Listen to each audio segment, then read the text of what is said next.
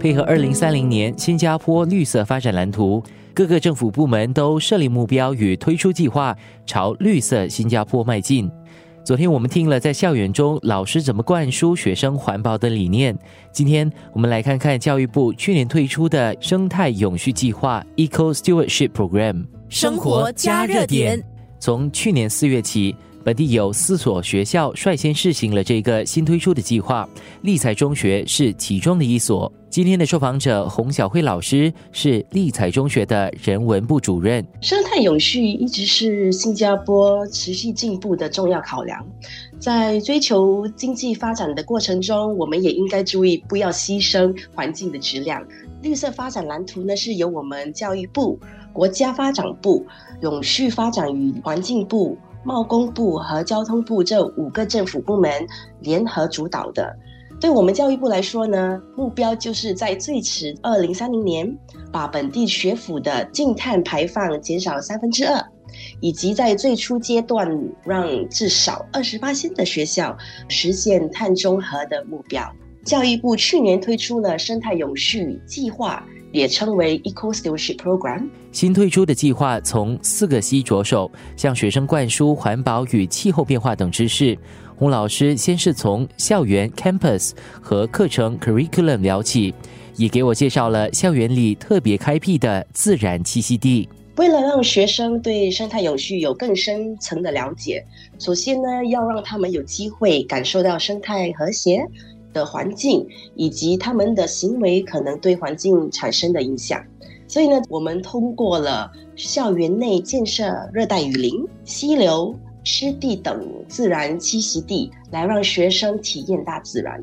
我看我们也知道，现在我们的学生大多数都是在城市里出生和长大的，他们与大自然的互动并不多，所以呢。我们希望在学校内建立了大自然栖息地，可以让学生不踏出校园便能与大自然亲密接触。生活加热点，如果要让学生更有意义的参与进来的话，在课程中设计有意思的教学活动，对灌输正确的知识、技能和价值观等，是起作非常重要的作用。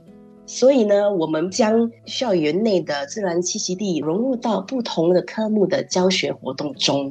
给一点例子了哈，例如学生学习生物的时候，老师会带他们到热带雨林观察真正的动植物；地理课呢，我们也带学生到学校的湿地采集水样，进行水质测试，从中研究人类对水质的影响。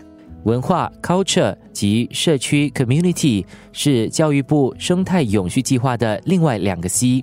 立才中学的洪小慧老师说：“校园内尽力的打造亲环境文化，鼓励学生透过日常生活实践环保。文化呢，不仅仅是在课堂内所学习的知识，更重要的是在日常生活中实践有意义的生态永续的行为和习惯。跟你们分享一个例子。”我们的自然栖息地啊，吸引了许多啊野生动物到访我们的学校。有一个很有趣的成果，就是学生们更加了解，如果遇到野生动物的时候呢，如何应对。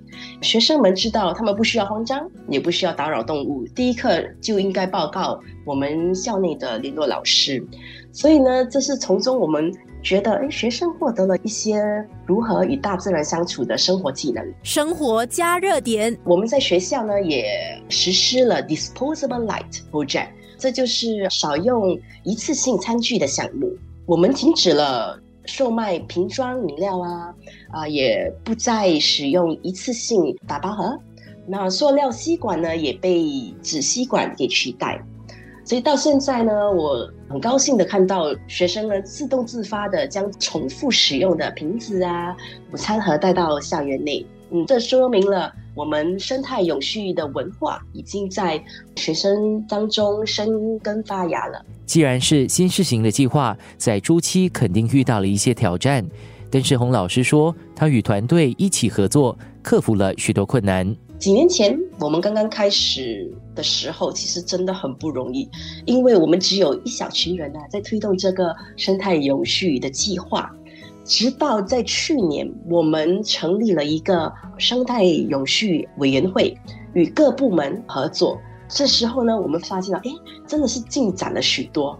因为我们将环境教育啊融入我们所有的科目的课程中，与不同的主任商量，要如何自然的把生态永续的教学放在每一个不同的课程中。就是从那时候啊，我们才开始在学校看到了进展。生活加热点。